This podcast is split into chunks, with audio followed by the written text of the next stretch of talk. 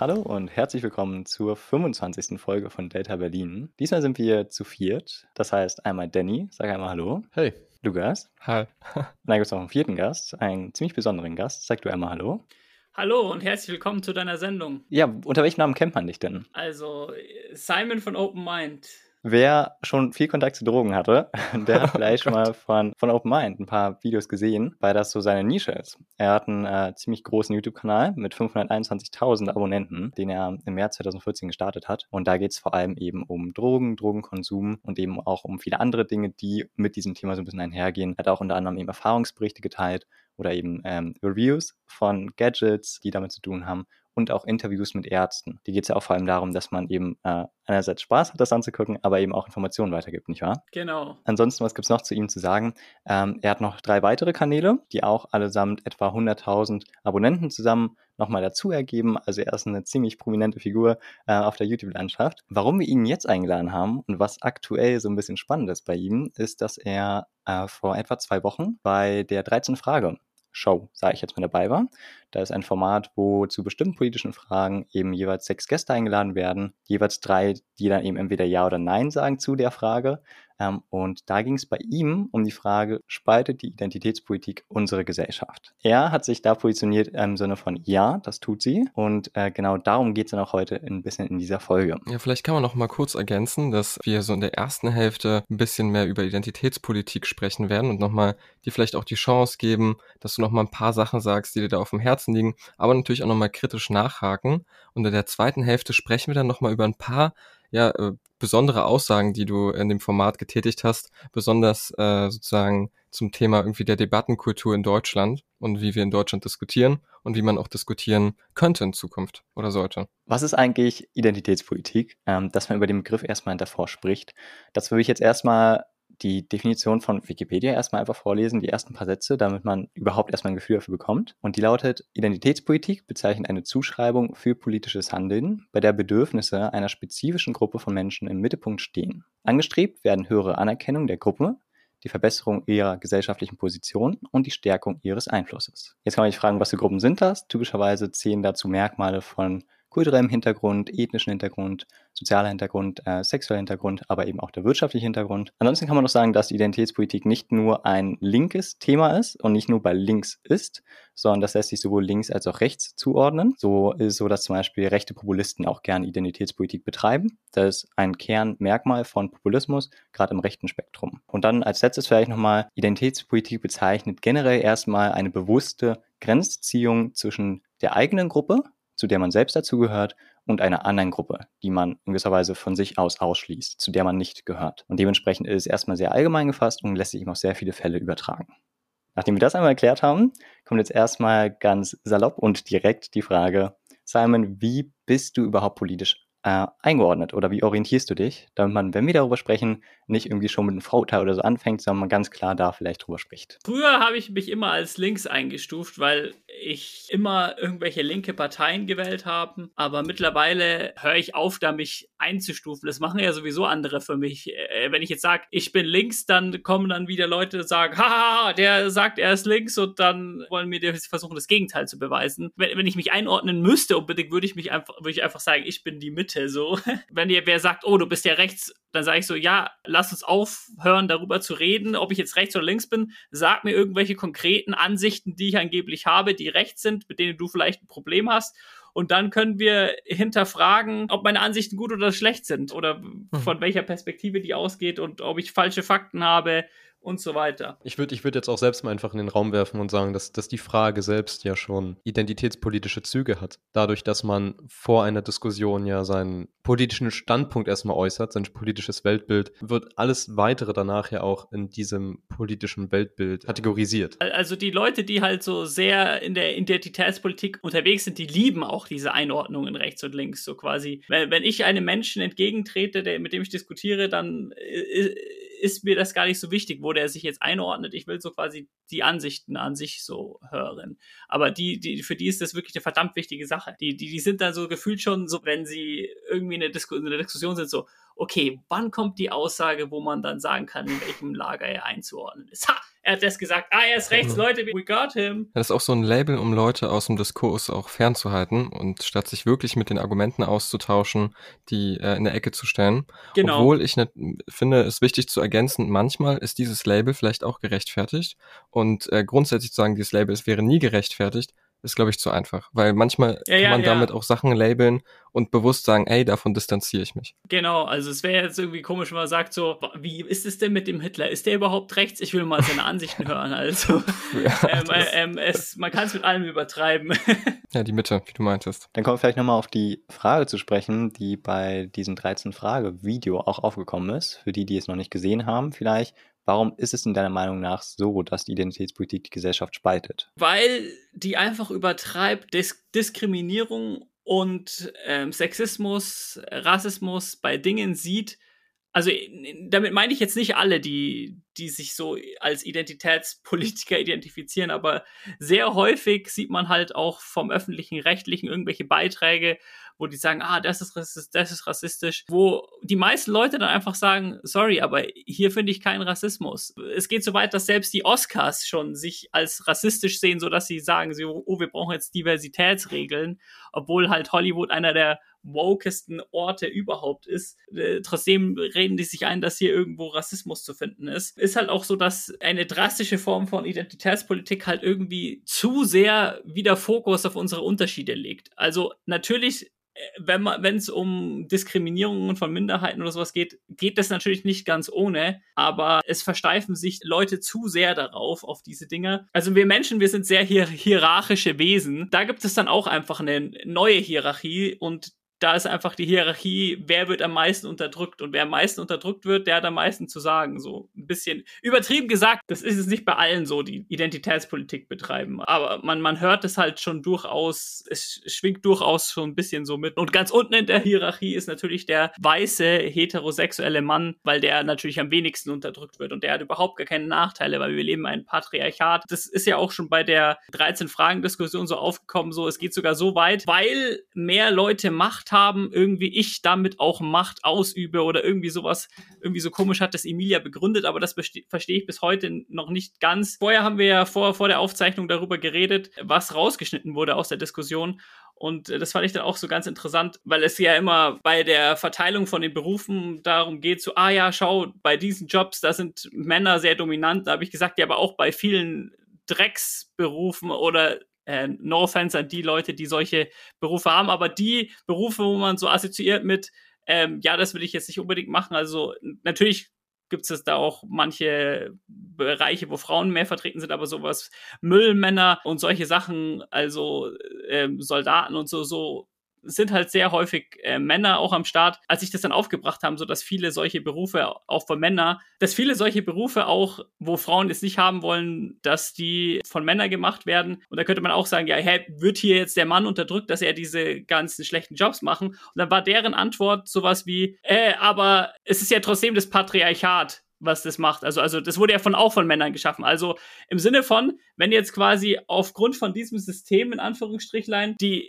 ein Mann einen Job hat, den er eigentlich ma nicht machen will, sagen wir, er ist, ähm, ich, ich sage jetzt einfach mal Müllarbeiter, aber irgendwie habe ich das Gefühl, dass ich damit Müllarbeiter. Er, er sagt, man sagt so, ah, er, er hat, er, er hat, er muss, ich weiß auch gar nicht, wie anstrengend der Job von einem Müllarbeiter ist, aber nehmen wir an, Müllarbeiter ist nicht so ein entspannter Job und dann sagt er, ah, scheiße, Mann, wir Männer, wir sind die ganzen Müllarbeiter, was ist damit los? Und dann sa sagt man zu dem, hey, beschwer dich mal nicht, wir leben in einem Patriarchat und die Männer haben die Macht, so, so als würde das irgendwie dann begründen, warum sich die Männer nicht aufregen sollen, weil, weil die Männer haben ja Macht, so. Es gibt die Denkweise der weiße heterosexuelle Mann, der ist im Endeffekt nie Opfer. Der ist, der, der ist nie Opfer. Und wenn er Opfer ist, dann, dann ist es nicht so wichtig. Also ja, es gibt vielleicht einzelne Fälle, wo es keine Gleichberechtigung gibt, aber im Endeffekt ist die Frau noch total diskriminiert. Wir leben noch in dem krassesten Patriarchat, aber äh, dem Mann, da gibt es vielleicht noch ein, zwei Sachen, wo es nicht so gut läuft, aber im Endeffekt sollen die sich auf keinen Fall beschweren. So. Also dein Standpunkt lässt sich so ein bisschen zusammenfassen, dass durch Identitätspolitik ein bestimmtes Weltbild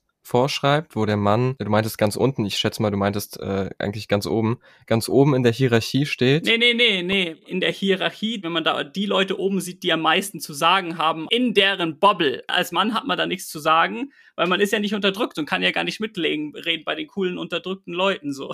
Was auch okay. gewissermaßen stimmt. Also es ist schon so, dass jetzt vermutlich so gewisse Ethnien mehr mit Diskriminierung und sowas zu tun haben als jetzt ein weißer heterosexueller Mann und, und Schwule haben natürlich mehr mit Diskriminierung zu tun als Heterosexuelle, aber das Ding ist, es wird einem dann trotzdem jede Analyse dazu verwehrt. Ich kann ja unabhängig davon, ob ich Erfahrungen mit solchen Themen gemacht habe, kann ich mir irgendwelche Statistiken durchlesen. Wenn es sie sagen würde, ah ja, das ist Diskriminierung und dann sage ich so, hey, aber hier ist vielleicht ein Fehler in der Statistik, warum schließt du dann da auch automatisch, dass es ra rassistisch ist? Wenn jetzt jemand, eine Person einen Job nicht bekommen hat, eine, eine schwarze Person, dann sagt sie, ja, es war, es war Rassismus. Und dann sage ich so, woher wirst du jetzt wissen, dass es Rassismus ist? Und dann so, du als weißer Mann kannst ja da gar nicht mitreden. Und dann sage ich so, ach so, es, es, es hat doch hier doch einfach nur was mit Logik zu tun. So, ich will einfach nur wissen, warum das Rassismus ist. So, wie, inwiefern spielt bei diesem Argument meine Hautfarbe eine Rolle? So. Wo, wo würdest du denn den Unterschied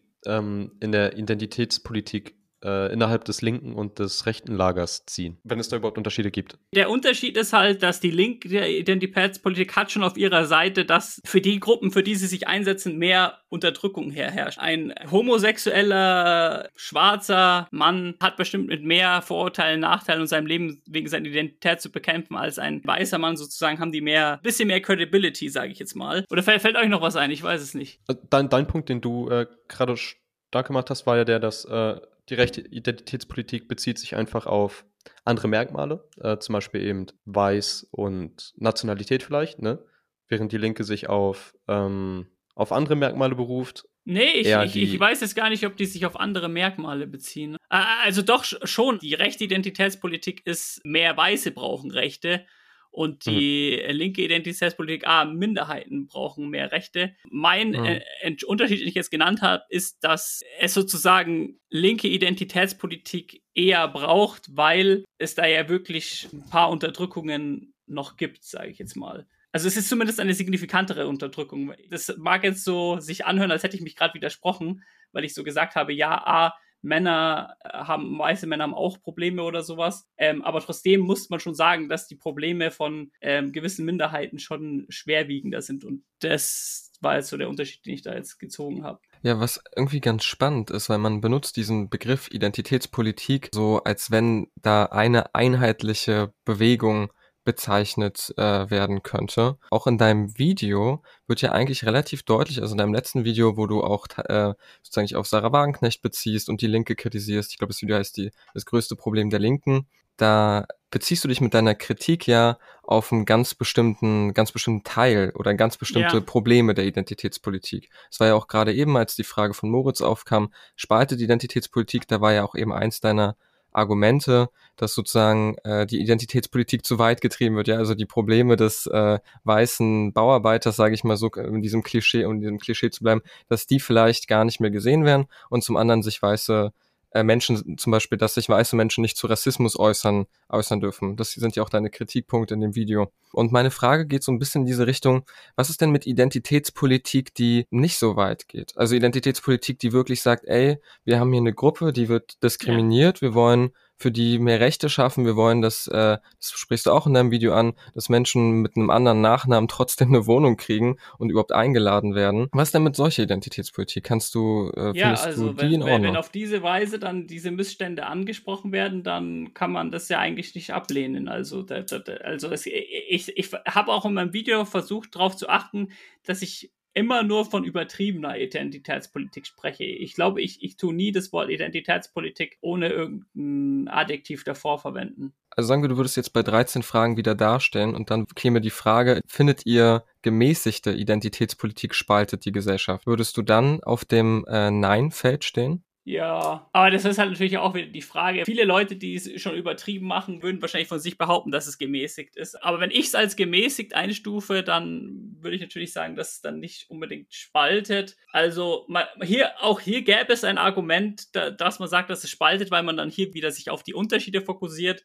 Aber das finde ich jetzt nicht ein Bedenken, das so groß ist, dass man sagen kann, dann sollte man das äh, sein lassen. Bis zu einem gewissen Grad braucht es das schon auf jeden Fall. Das ist ja auch interessant, weil wenn man überlegt, äh, dass die zum Beispiel die feministische Bewegung oder die feministischen Bewegungen, da gab es ja auch mehrere Wellen, da war es ja auch so, dass auf diese Identität ganz bewusst hingewiesen wurde, auch von den weiblich gelesenen Personen, die sich da eingesetzt haben. Die Sache ist die, durch dieses Offenlegen der Identität und offene Ansprechen der Identität äh, wurde ja auch erst ein Wandel möglich. Und da ist genau. vielleicht also auch ein bisschen die, die Frage im Raum, so ist es ein grundlegendes Problem von Identitätspolitik oder sozusagen muss man auch gucken, was für eine Identitätspolitik betreibt man? Ja, genau. Man muss, also das ist eigentlich das, die Hauptkrux. Man muss schauen, was für eine Identitätspolitik man betreibt. Und noch ein interessanter Einwand, den Sarah Wagenknecht noch in ihrem Buch zur Identitätspolitik nennt, ist der, dass halt sich die Leute jetzt alle übel krass auf die Vor- und Nachteile von unterschiedlichen Ethnien und ähm, Mann und Frau fokussieren, als aber ein viel höherer Indikator von Ungleichheit ist ja eigentlich äh, der finanzielle Status, also arm und reich. Und dass das dann teilweise ein bisschen aus dem Mittelpunkt gerät, also dass es ein bisschen verloren geht, dieser Aspekt. Der wird von bei dem Buch von Sarah Wagenknecht noch sehr gut äh, herauskristallisiert. Das ist ja auch der eigentliche Punkt der, ich, ich nenne es jetzt mal alten Linken gewesen, nämlich auf die sozioökonomischen Unterschiede hinzuweisen und nicht auf die ethnokulturellen irgendwie. Die Sarah, die, die schreibt halt auch in ihrem Buch, dass die meisten Identitätspolitik-Fanatischen sehr mittelständische Menschen sind, also die, denen es halt gut geht und die haben eigentlich im Endeffekt keine so richtigen Probleme, diese Menschen. Und deswegen äh, fokussieren sie sich auf diese Themen. Da könnte man das auch ein bisschen Whataboutism vorwerfen, weil so, man könnte jetzt bei mir jetzt hier durchwerfen, ah ja, Scheiß auf äh, Diskriminierung von gewissen Ethnien, weil es gibt ja auch arme Menschen.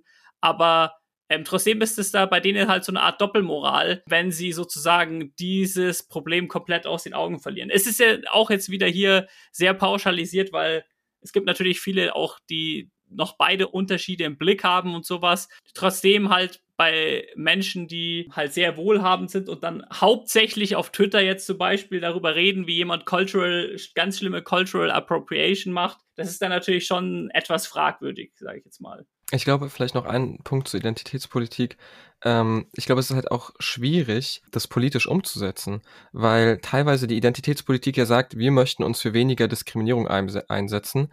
Aber was soll eine Regierung denn genau machen, um diese Diskriminierung zu mindern. Also die kann Einfluss nehmen auf die Sprache und sagen, ey, wir sollten gendern. Oder wir sollten vielleicht mehr Institute schaffen, um sozusagen da mehr Aufmerksamkeit für zu schaffen. Aber das sind ja auch teilweise ganz alltägliche, intime Prozesse, wo, äh, wo Identitätspolitik eigentlich greifen müsste, wo es total schwer ist. Und dann kommen Frauenquoten und andere Quoten und dann ist es halt schwierig, da äh, probate Mittel zu finden für eine, für eine gelungene Identitätspolitik. Das sehe ich als so das, äh, die Schwierigkeit an, weil es so ein bisschen im luftleeren Raum stimmt, hängt. Stimmt, äh, das ist wirklich ein verdammt guter Punkt äh, und das, jetzt, wo du sagst, regt es mich auch auf, dass ich da in dem Video, dass ich das nicht da genauer thematisiert habe. Also indirekt spreche ich es in meinem Video an, weil dieser ähm, Coleman Hughes, den ich einblende, der sagt dann sowas wie, es sind viele Faktoren bei diesen Ungleichheiten im Spiel, und wir können ja jetzt nicht Redlining rückgängig machen, so. Wenn man halt Identitätspolitik Forderungen teilweise zu Ende denkt, ist eigentlich quasi häufig die logische Forderung irgendwelche Quoten, was ich nicht befürworte. Und andere Lösungen, außer halt, ah, man kann vielleicht irgendwie aufklären gegen Diskriminierung, fallen mir jetzt auch nicht ein. Also das ist schon auch ein gutes Problem, was du da äh, jetzt angesprochen hast, oder ein, ein richtiges Problem. Für die Leute, die gerade zuhören oder zuschauen, wenn ihr es anders seht, schreibt gerne in die Kommentare, was vielleicht probate Mittel sein können. Das ist ja auch immer ein diskursives Format. Nur falls Leute sagen, nö, nö, da gibt es die und die Möglichkeit, schreibt es gerne rein. Wir sind gespannt. Wir freuen uns auf eure Kommentare. Wie ist das denn, Lukas? Äh, würdest du denn auch zustimmen, dass Quoten keinen Sinn machen würden? Ja, schwierig. Lass mal, lass mal lieber ne, wirklich nochmal richtig informieren über Quoten. Ich glaube, darüber, äh, da kann man, sollte man nicht, will ich mich, will mich dazu nicht äußern, ohne Statistiken anführen zu können.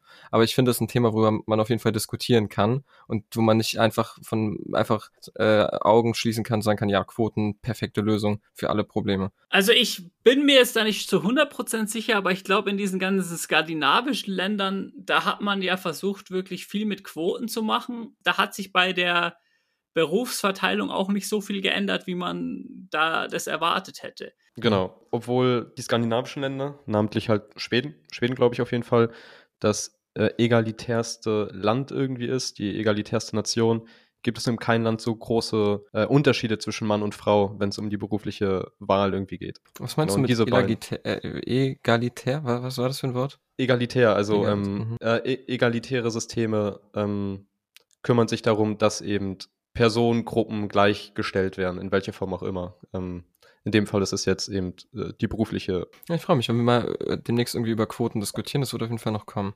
Also da muss ich auch sagen, das ist jetzt auch nicht mein absolutes Expertengebiet. Ich habe mal eine Live-Reaction gemacht, wo ich dann sogar gesagt habe, vielleicht könnte ich mich sogar auf Quoten einlassen, was bei Männern und Frau angeht, wenn es die Qu- Quoten nicht zu übertrieben sind. Also jetzt nicht jetzt irgendwie 50-50 oder sowas. Ich weiß nicht, ob es irgendwelche Gebiete gibt, wo, wo 0% Frauen oder so oder 1% Frauen da vertreten sind, wo man dann sagt, vielleicht sagen kann, ja, vielleicht kann man da eine 5% Quote machen. Da bin ich durchaus open-minded.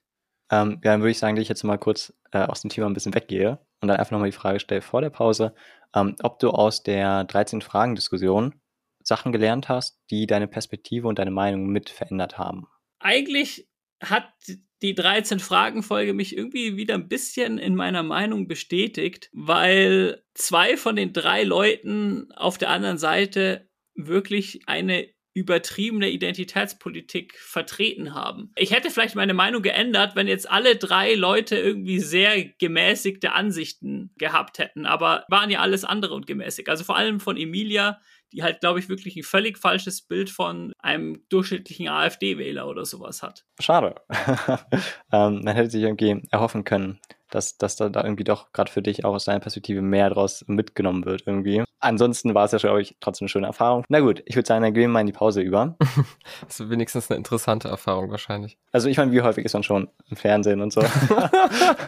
Ich weiß gar nicht, kommt es im Fernsehen? Falls es ausgestrahlt wurde, ich weiß es nicht. Also, wa- warum eigentlich nicht? Es gibt da viel mehr Schrott, was an den Öffentlich-Rechtlichen kommt. Ja, nochmal einen kleinen Hieb gegen die Öffentlich-Rechtlichen. Ich meine, es gibt äh, bei den Privatsendern bestimmt noch, noch mehr Schrott oder, oder mindestens genauso viel Schrott. Also, Ja, Im Fernsehen läuft nur Schrott. Fernsehen ist einfach inzwischen nicht mehr.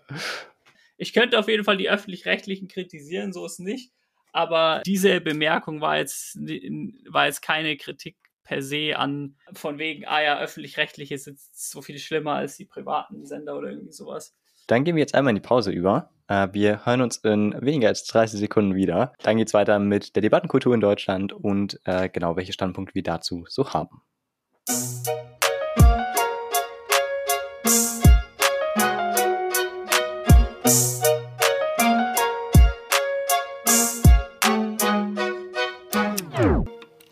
So, und da sind wir aus der kurzen Pause zurück. Ähm, ja, jetzt geht es ums Thema Debattenkultur. Und da steigen wir ganz einfach mit der relativ intuitiven Frage ein. Simon, was hältst du denn eigentlich von der Debattenkultur hier in Deutschland? ich habe das Gefühl, dass es viel eher darum geht, Leute in Lager einzuordnen, rechts und links. Es ist nicht so, ah, er hatte dieses und dieses Argument, da kann man, dagegen kann man das sagen, sondern es steht im Vordergrund, ah, er hatte dieses Argument und deswegen ist er rechts. Ich habe ja auch das Beispiel genannt, vor der 13 Fragen-Doku war ich ja bei einer Friseurin, die mir gesagt hat, obwohl sie sehr links eingestellt ist, hat sie eine Rede von einem AfD-Politiker gesehen, der, die, die sie ganz gut fand. Und sie, hatte sich aber nicht getraut, das zu teilen, weil dann direkt alle sagen würden, dass sie rechts ist. Also es wird schon so ein gewisser Druck ausgeübt. Es wurde dann direkt irgendwie bei der Diskussion was gesagt, ah, man gibt ihnen Plattform. Das ist ja nochmal ein anderes Thema. Man kann das Argument bringen, ah, man soll solchen Leuten keine Plattform bringen und deswegen sollte man es nicht teilen. Aber allein die Tatsache, dass sie denkt, dass sie als rechts eingestuft wird, nur weil sie das eine teilt. Das ist ja schon ein bisschen so. Gestern erst hat zum Beispiel Massengeschmack TV auch ein Video dazu gemacht, wo es zum Beispiel äh, um unterschiedliche Formate ging, wo man anrufen konnte im Fernsehen. Gewisse Meinungen wurden da nicht durchgelassen und damit da die Meinung durchgekommen ist, mussten die Leute irgendwie falsche Angaben machen. Ähm, ich ich glaube, hier, hier gibt es auch schon so einen eindeutigen Bias in den öffentlich-rechtlichen, aber auch im privaten Fernsehen. Es wird auch, auch das Argument der Kontaktschuld sehr häufig gebracht. Es ist, heißt nicht nur, er ist rechts, weil das Argument war rechts, sondern so, ah, er hat einmal mit dem geredet und deswegen ist er rechts. Das heißt ja im Allgemeinen, mit Rechten spricht man nicht und so, selbst wenn die vielleicht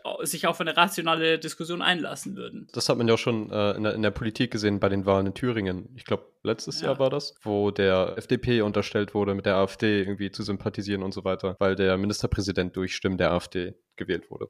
Ja, wo das ja auch von der Bundeskanzlerin. Da hat man null auf irgendwelche Ansichten oder sonst was geschaut, sondern einfach nur, die haben die Stimmen bekommen und haben so gewonnen. So. Ich glaube, man muss schon sagen, dass da auf Ansichten geguckt wird, äh, sozusagen wie diese Ansichten dann beurteilt werden. Darüber kann man diskutieren. Aber man muss natürlich sagen, dass die CDU für sich gesagt hat, wir möchten nicht zusammenarbeiten mit der AfD. Und ich glaube, soweit ich weiß, auch alle anderen Parteien im Bundestag sich eine Zusammenarbeit mit der AfD nicht vorstellen können, kategorisch nicht, weil sie deren Einstellungen, selbst wenn es nur ein Teil der, Part äh, der Menschen ist, wir haben ja auch mal eine Folge über die AfD gemacht, selbst wenn, wenn es nur ein Teil der Partei ist, die problematisch oder ja, sehr problematisch sogar ist. Ich meine, wenn die Parteien sich dafür entscheiden, nicht mit der AfD zusammenarbeiten, zusammenzuarbeiten, dann ist halt der Aufschrei groß, wenn es dann doch zu einem Dammbruch kommt an der Stelle. Ist halt die Frage. Also man, ich finde, da kann man es auch respektieren, dass eine Partei sagt, ey, die widerstreben komplett unseren Werten, wir möchten nicht mit denen zusammenarbeiten, dass man mit denen nicht spricht und, weiß nicht, beleidigt oder so oder sich irgendwie blöd sozusagen unanständig verhält oder so. Darüber kann man streiten, aber ich finde, niemand sollte gezwungen sein, mit denen zusammenzuarbeiten. Das stimmt schon, ja. Also, also mit denen zusammenarbeiten muss man nicht, aber ist ja eine Sache, Zusammenarbeit oder dann so, oh, ihr habt deren Stimmen angenommen. So, da muss natürlich jeder äh, seine Prinzipien vertreten. Da würde ich tatsächlich dann nochmal äh, auf einen Punkt hinaus wollen, den ich sehr, sehr spannend fand an dem 13-Fragen-Video auch, der sich aber nicht direkt auf die Identitätspolitik bezieht, sondern eher eben auf deine Form, wie du debattierst. Nämlich kam der Punkt von Emilia ja mit der AfD, dass sie mit denen nicht sprechen will, weil die sie ja alle tot sehen wollen, was du ja auch nochmal in deinem Video irgendwie kritisiert hast oder auch in dem Video von 13 Fragen kritisiert hast, dass du nicht der Meinung bist. Da wollte ich einmal grundsätzlich die Frage stellen, inwieweit man überhaupt von Betroffenen verlangen kann, dass man sich denn austauscht mit der Gegenseite oder dem, der provoziert oder dem Aggressor? Kann man das überhaupt von der verlangen? Also. Das Ding ist halt, in dem Fall war es ja nicht mal so, dass sie, der Betroffene ist von einem durchschnittlichen AfDler, das sage ich ja auch in meinem Video. Die AfDler fokussieren sich oder haben vielleicht eine ähm, negative Einstellung gegenüber Schwarzen, die irgendwo aus Afrika kommen und vielleicht eine andere äh, Kultur haben, die aus ihrer Sicht nicht mit der deutschen so gut vereinbar ist. Araber, die ein anderes Frauenbild haben und sowas. Darüber kann man auch streiten, ist es vereinbar mit europäischen Werten in Anführungsstrichen oder nicht. Oder ich, ich weiß es nicht aus dem Wahlprogramm, was irgendwie aus dem hervorgeht, dass die jetzt irgendwie allgemein was gegen Schwarze haben. Und sie ist halt einfach eine Einwanderin aus Paris und sie ist von dem her, sie ist nicht betroffen von der, von der Politik von der AfD. Ich bin gerne gespannt auf Gegenargumente, aber, aber, aber selbst wenn man jetzt das erweitert, nehmen wir an, man ist jetzt ein, ein klassischer Flüchtling und ist Betroffener, dann sage ich natürlich, natürlich muss man nicht mit denen reden. Also jeder kann, jeder soll mit denen reden, mit denen er reden will, aber ähm, ich meine, wenn jetzt zum Beispiel, wenn jetzt zum Beispiel eine Person zu mir sagt, sie möchte keine Achterbahn fahren, weil die Chance relativ hoch ist, dass sie davon stirbt, dann sage ich auch so, äh, ja, du, du musst die Achterbahn nicht fahren, aber deine Begründung ist äh, Unfug. Ja, ich glaube, ich finde, man muss es da nochmal ein bisschen anders sehen als mit der Achterbahn, weil bei der Achterbahn, das ist aufregend so und vielleicht zu anstrengend für manche Personen. Da geht es dann aber nicht darum, dass die Leute Angst haben zu sterben, sondern in dem Beispiel mit der Achterbahn wäre es eher die Person, eine Person hat absolut Höhenangst und dann will man sie überreden, mit einer Achterbahn zu fahren. Und ich würde den Vergleich nochmal ein bisschen anders spannen, nämlich äh, inwieweit überhaupt Betroffene mit der anderen Seite diskutieren müssen. Das würde ich allgemein nämlich einmal in Frage stellen wollen und deswegen nochmal die Frage gleich an dich zurückgeben. Nämlich, ich habe für mich persönlich immer diese Gerichtssaal-Situation im Kopf. Man hat auf der einen Seite die betroffene Person, ja, es muss jetzt nicht Emilia sein, mir geht's, ich habe Emilia nur als Aufhänger genommen, äh, es kann ja. jeder mögliche sein, jede mögliche Person sein, die eine Identität hat, die vielleicht der AfD jetzt nicht passen könnte, ja, oder irgendwem sonst nicht passen könnte. Und ja. jetzt äh, stell dir mal vor, man ist im Gerichtssaal und dann sagt der Richter so, wir gehen jetzt alle raus und wir setzen jetzt den, das Opfer und den Täter hin und die müssen jetzt miteinander sprechen und dann müssen gucken wir einfach mal, was bei rauskommt. Auch überspitzt natürlich mein Beispiel jetzt, aber dieses Beispiel ja. hat mir persönlich damals, als ich darüber mir Gedanken gemacht habe, vor Augen geführt, okay, krass, es gibt genau deswegen im Gerichtssaal Polizisten, genau deswegen äh, verschiedene Leute, die gucken, dass sich alle wohlfühlen, irgendwie ein Richter. Manchmal ist der, das Opfer oder der Betroffene gar nicht da, weil das sonst vielleicht auch zu intensiv wäre. Manchmal ist der Täter nicht da, weil er sich dem nicht stellen möchte und so. Diesen Täter-Opfer-Ausgleich, das kann man, glaube ich, nicht immer von Menschen verlangen. Das tue ich auch nicht. Finde ich halt wichtig, weil du diese Beispiele hervorhebst, wo Leute das machen. Und da wollte ich einmal dich fragen, ja, ob man das überhaupt verlangen kann von jemandem. Da hat es mich auch ein bisschen gestört, als ich die Frage auch von dir gelesen habe und auch ein paar äh, Kommentare habe ich mir gedacht, also ich hätte noch in dem Video dazu sagen sollen, ich bin nicht dafür, dass man mit irgendjemandem redet, wo man sich unwohl dabei ja. fühlt. Aber ich gehe nicht mit der Begründung mit, dass man pauschal nicht mit Leuten reden kann. Also es gibt ja von vielen wirklich diese äh, Standardspruchattitüde, äh, mit Nazi spricht man nicht und das hat ja nicht unbedingt, das ist ja keine Einstellung, die aus Opfer und Täter hervorgeht. Wenn man sagt, dass man mit gewissen Leuten nicht redet, dann hoffe ich, dass Gegenüber das richtige Bild hat. Also wie gesagt, bei Emilia war es ja so, dass sie, glaube ich, zu teuflisches Bild, ein zu dämonisches Bild der AfD hat, was so gar nicht in der Realität anzufinden ist. Aber wenn, wenn sie jetzt, wenn jetzt wirklich eine Person eine realistische Haltung hat, also ein Flüchtling, wo man wirklich sagen kann, da würde die AfD vielleicht nicht wollen, dass er da ähm, nach Deutschland kommt, da würde ich dann einräumen und sagen, nee, es ist absolut nachvollziehbar und verständlich, wie er nicht mit dieser Person reden will oder mit einem AfD, AfDler reden will. So. Da sage ich natürlich, ähm, ähm, ist nachvollziehbar, wobei ich es natürlich auch dann so eine Diskussion, Diskussion als fruchtbar ansehen würde. Also man muss sie nicht zu der Diskussion zwingen, aber ich glaube, es könnte trotzdem etwas Fruchtvolles dabei rauskommen, wenn solche Leute sich dann dazu überwinden würden. Ich denke halt, dass das Problem an sich ist ja nicht, dass Individuen sich letztendlich dafür oder dagegen entscheiden, mit einer Person zu diskutieren, sondern dass es eben dass es teilweise gesellschaftlich tabuisiert wird, mit Mitgliedern einer bestimmten Gruppe zu sprechen, wenn du der gegenüberliegenden Gruppe angehörst. Genau, apropos, du, du hast ja schon gesagt, dass, dass das ja durchaus fruchtbar sein kann. Ich, ich habe es leider nicht mehr auf YouTube gefunden. Ich bin aber der Meinung, es wurde auf YouTube ausgestrahlt. Nämlich gab es äh, eine Zeit lang ein Format, wo sich ein äh, Neonazi mit einem äh, schwarzen das heißt, äh, Multikulti trifft rechts oder irgendwie sowas. So, da findet man das. Die haben ja auch relativ, also, was heißt relativ, die haben ganz äh, ruhig miteinander diskutiert. Ich werde jetzt nichts Falsches sagen, aber ich bin sogar der Meinung, die haben sich ziemlich gut verstanden und haben dann auch privat weiterhin Kontakt nee, definitiv. Gehalten, ne? Genau, das ist zum Beispiel ein positives Beispiel dafür, ne? Also ich habe eigentlich noch nie, wo es irgendwo ausgestrahlt würde, eine Diskussion gesehen zwischen zwei so Seiten, wo man gesagt hat, so, ah, die eine Person hat die andere 0,0 respektiert und es war überhaupt keine rationale äh, Diskussion und die haben überhaupt keine Einigkeiten oder sowas gefunden. Also die, die finden auch häufig dann irgendwie Einigkeiten und sowas. Wir haben dir vorhin ja die Frage gestellt, was du so aus der Diskussion rausgenommen hast bei 13 Fragen. Meine Frage ist halt, wenn du in eine Diskussion gehst, was erhoffst du dir von der Diskussion? Also in erster Linie ganz egoistisch einfach nur Spaß. Also mir macht Diskutieren Spaß, aber im Idealfall lernt man natürlich was dazu. Also sieht Dinge, wie man sie vorher nicht gesehen hat, oder das Gegenüber sieht Dinge, wie, wie er sie vorher nicht gesehen hat. Da würde ich mich, würde mich vielleicht nochmal interessieren, ob es deiner Meinung nach Standpunkte gibt, die nicht vertreten werden sollten. Oder wo es nicht erlaubt sein sollte, diese zu vertreten.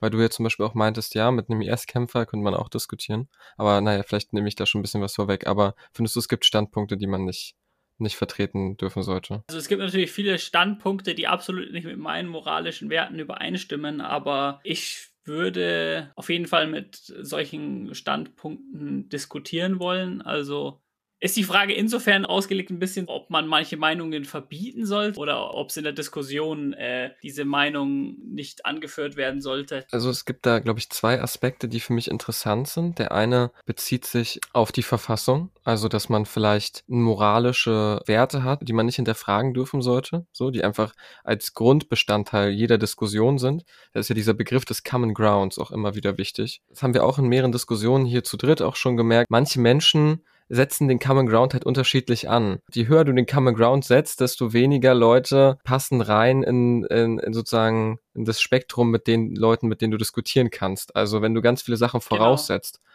dann äh, wird es, glaube ich, immer ja. schwieriger für manche Menschen, sich zu einem Thema zu äußern. Die Frage ist jetzt die, ein bisschen Common Ground ist ja wahrscheinlich schon okay. Also ich meine, wir haben ja auch schon äh, Dinge, die in unserer Verfassung drinstehen, die es nicht erlauben, gewisse Dinge zu sagen, also sei, sei es den Holocaust zu leugnen. Kommt natürlich immer darauf an, was das Ziel der ganzen Sache ist. Also mit einem ISIX-Kämpfer, der quasi noch aktiv alles glaubt, da wirst du jetzt nicht aus der Diskussion rausdenken oder so, ah ja, bei diesem, ein, bei diesem einen Punkt, da hatte er ja schon irgendwie recht. Die Sicht der ISIS, die kommt mir jetzt auch irgendwie irgendwie etwas plausibler vor. Also jetzt, wo ich es aus, aus seiner Perspektive mal gesehen hat, habe. Also wenn man so an das Ganze her herangeht, also dass, dass man als Ziel hat, so aus einer Diskussion herauszugehen, dann bringt das natürlich nichts, aber also ich interessiere mich halt äh, halt für die ganze für die Hintergründe, für die psychologischen Ursachen von solchen sehr extremen Ansichten und solche Meinungen, die werden ja immer gebildet, also deswegen finde ich es auch interessant halt zu schauen, wie diese entstanden sind und äh, wenn es auch sowas wie um Holocaust-Leugnung oder sowas geht, weiß ich jetzt nicht, inwiefern es wirklich was bringt, dass so eine Meinung verboten ist. Also ich weiß nicht, ob, ob da doch wirklich effektiv weniger Leute daran glauben. Also du würdest schon mit einem IS-Kämpfer zum Beispiel sprechen wollen. Nicht, weil du sagst, du möchtest jetzt hier selbst irgendwie was dazulernen und irgendwie die Ideologie mitnehmen, sondern vor allem, weil es ja auch darum geht, dass man vielleicht dem Menschen helfen kann. Weil ja das wahrscheinlich auch irgendwie eine Extremlage ist, in die die Person hineingerutscht ist. Dem Menschen helfen, den, also, also dem Menschen selbst und auch quasi die so sind wie dieser Mensch. Und halt auch wirklich aus Kuriosität. Vorausgesetzt, es sind keine Waffen in der Nähe und der kann mich in die Luft sprengen. Es wäre eine sehr interessante Erfahrung, mich sowas auszusetzen. Wegen dem Holocaust, um das nochmal vielleicht ein Argument anzufügen. Also ein Grund, warum der zum Beispiel nicht geleugnet werden darf, ist der, um Geschichtsrevisionismus zu verhindern. Das heißt, ähm, wenn es verboten ist, das zu leugnen, dann ist sozusagen der Ansatz der, dass es äh, weniger dazu kommt und dass man gar nicht erst in die Versuchung gerät, die Geschichte im Nachhinein umzuschreiben und gewisse Dinge, die, die oft, also die passiert sind, irgendwie zu verharmlosen oder so.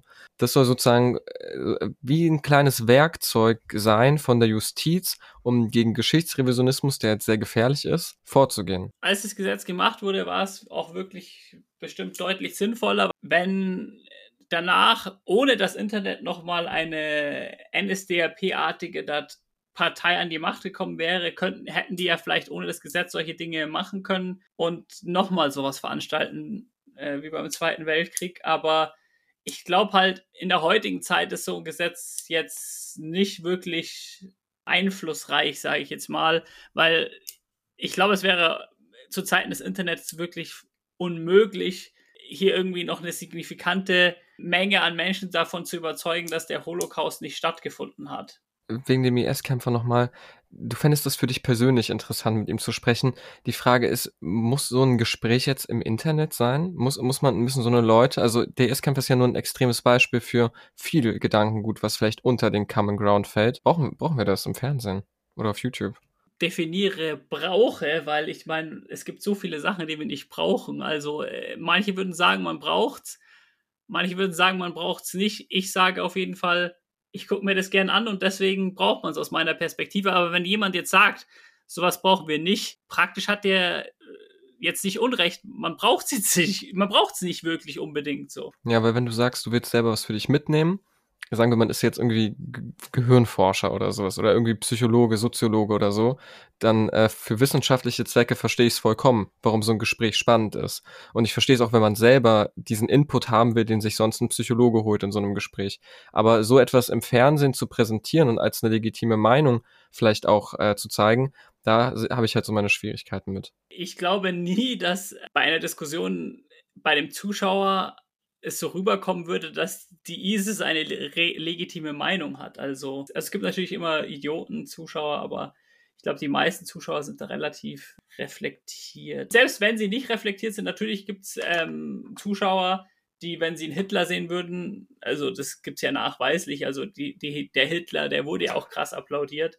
Aber ich weiß nicht, ob quasi die Leute, die damals Hitler zugestimmt haben, ob das alles Leute waren, die vorher so sehr neutral waren und dann haben die Hitler seine Reden gehört und dann so, ah ja, okay, ich werde jetzt, ich, ich übernehme jetzt einfach so seine Meinung. Ich glaube, es, es, es, es braucht für gewisse Meinungen schon so eine gewisse Vorprägung, sodass eine, eine Debatte da jetzt nicht so viel rütteln kann. In dem Moment, wo du dich von einem ISIS-Kämpfer irgendwie überzeugen lässt bei einem Interview, dann musst du ja schon so eine Gedanken irgendwie haben. Ne? Da, da könnte auch, also da könnte ja jeder kommen letztendlich dann. Da würde ich euch nicht zustimmen, tatsächlich.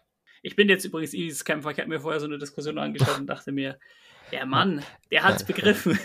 Ich glaube, es ist halt ein entscheidender Unterschied, ob es eine Diskussion ist oder einfach eine Vorstellung der Position, weil wenn wir ehrlich sind, viele Leute, die sich dem IS angeschlossen haben, haben sich Sachen auf YouTube angeguckt, haben sich Sachen in Foren angeguckt und sind mit den Leuten in Das Kontakt stimmt. geraten und wurden von der Ideologie überzeugt. Wenn wir jetzt mit einem Aussteiger vom IS sprechen, ist es was ganz anderes, als wenn wir mit einem aktiven Mitglied sprechen und man muss unterscheiden, ob es eine Diskussion ist und kritisch auf die Position eingegangen wird oder ob er einfach sein eigenes Format hat und alles vorstellen kann. Weil ich glaube, dass der Mensch irgendwie gewappnet ist vor Position oder so, das ist doch rein dadurch schon widerlegt, dass manche Menschen sich angeschlossen haben, dadurch, dass IS-Kämpfer auf YouTube unterwegs waren. Aber wir, also wir sprechen ja von der Diskussion, ne? Also wir sprechen ja, ja. von der Ja, Dis von ich wollte es nur nochmal klar machen, weil ich glaube, es ist ein bisschen Ja, okay, untergegangen. okay, klar. Aber, aber stimmt, Okay. der ist auf jeden Fall ein sehr guter Einwand und da muss ich auch sagen, das ist auch wieder ein Punkt, wo es mich aufregt, dass ich das nicht im Video angemerkt habe, dass es wichtig ist, halt bei besonders fragwürdigen Meinungen wirklich gut Kontra zu geben. Häufiges Beispiel ist immer AfD, wenn man das die AfD einlädt, dass man dann nicht einfach sagt so, jo, sag mal, was macht ihr so? Und dann so, hm, okay, und äh, wa was sind eure politischen Ziele? Okay, okay. Und dann einfach überhaupt nicht, äh, nichts irgendwie kritisch hinterfragt. Würde ich, würde ich so unterschreiben. Genau, Simon, dann hätte ich jetzt noch eine Abschlussfrage an dich. Und zwar, wo siehst du unsere Gesellschaft in zehn Jahren, wenn es so weiterläuft wie jetzt, hinsichtlich äh, der Identitätspolitik und der Debattenkultur? ich treffe überhaupt nicht solche Prognosen, muss ich sagen. Also es gibt ja sozusagen zwei gegenüberstehende Seiten. Wenn die eine Seite sozusagen die Überhand gewinnen würde, also die extreme Seite, gäbe es überall Quoten, sehr viele, sagen wir mal, zwanghafte Gleichsetzung und das wäre in der Gesellschaft dann auch irgendwie akzeptiert, dass alles rassistisch und sexistisch ist und sowas. Ich hoffe, dass sich diese Seite nicht durchsetzt, sage ich jetzt mal. Also ich habe da mal so eine ähm, Gleichung gehört, wie wäre der Vergleich. Also man, man hat so einen Zug, der, der den Feminismus darstellt und der war gerade so am Hafen der Gleichberechtigung angekommen.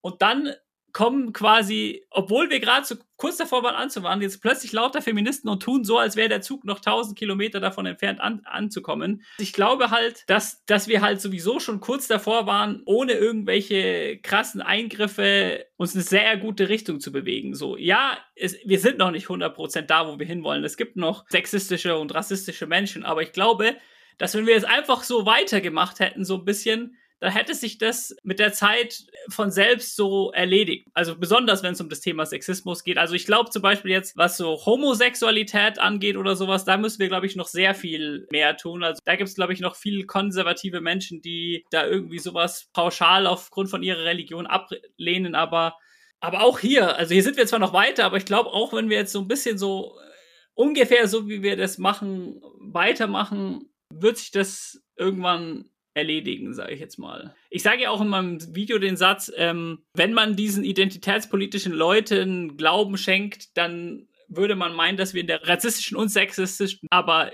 de facto sind wir in der am wenigsten rassistischen Zeit überhaupt. Wenn man sich halt so anschaut, wie die Berufsverteilung zwischen Mann und Frau ist, die Führungspositionen, das ist ein, ein, äh, ein Grad, der immer nach oben geht. So immer mehr Frauen sind in Führungspositionen auch jetzt, was jetzt zum Beispiel die Verteilung von unterschiedlichen Ethnien in Gefängnissen angeht. Also ich weiß nicht die deutschen Zahlen, aber da ist es auch so, dass es immer ebenmäßiger verteilt wird. Immer weniger Schwarze sind im Vergleich zu Weißen im Gefängnis. So quasi, es geht immer in die richtige Richtung. Ich habe wirklich keine Ahnung, wo, wo, wir sein werden. Also ich schaue einfach, was kommt. Ich, ich wüsste jetzt nicht, wie ich festmachen sollte, jetzt irgendeine politische Richtung hier Oberhand gewinnt. Äh, ich finde es auf jeden Fall lame von mir. Ich habe jetzt gerade so eine Art Cop-Out-Answer gewählt. So, ich, ich bin der Frage ausgewichen. Egal wie sehr ich mich anstrenge, habe ich keine Vision im Kopf, was da die Zukunft sein wird. Gut, mit diesen Worten beenden wir dann die Folge. Guckt sehr gerne bei Instagram vorbei, wenn ihr das noch nicht getan habt, oder eben bei YouTube. Guckt gerne bei Spotify vorbei oder auch gerne nächste Woche wieder beim Livestream, vermutlich auf YouTube von 19 bis 21.30 Uhr.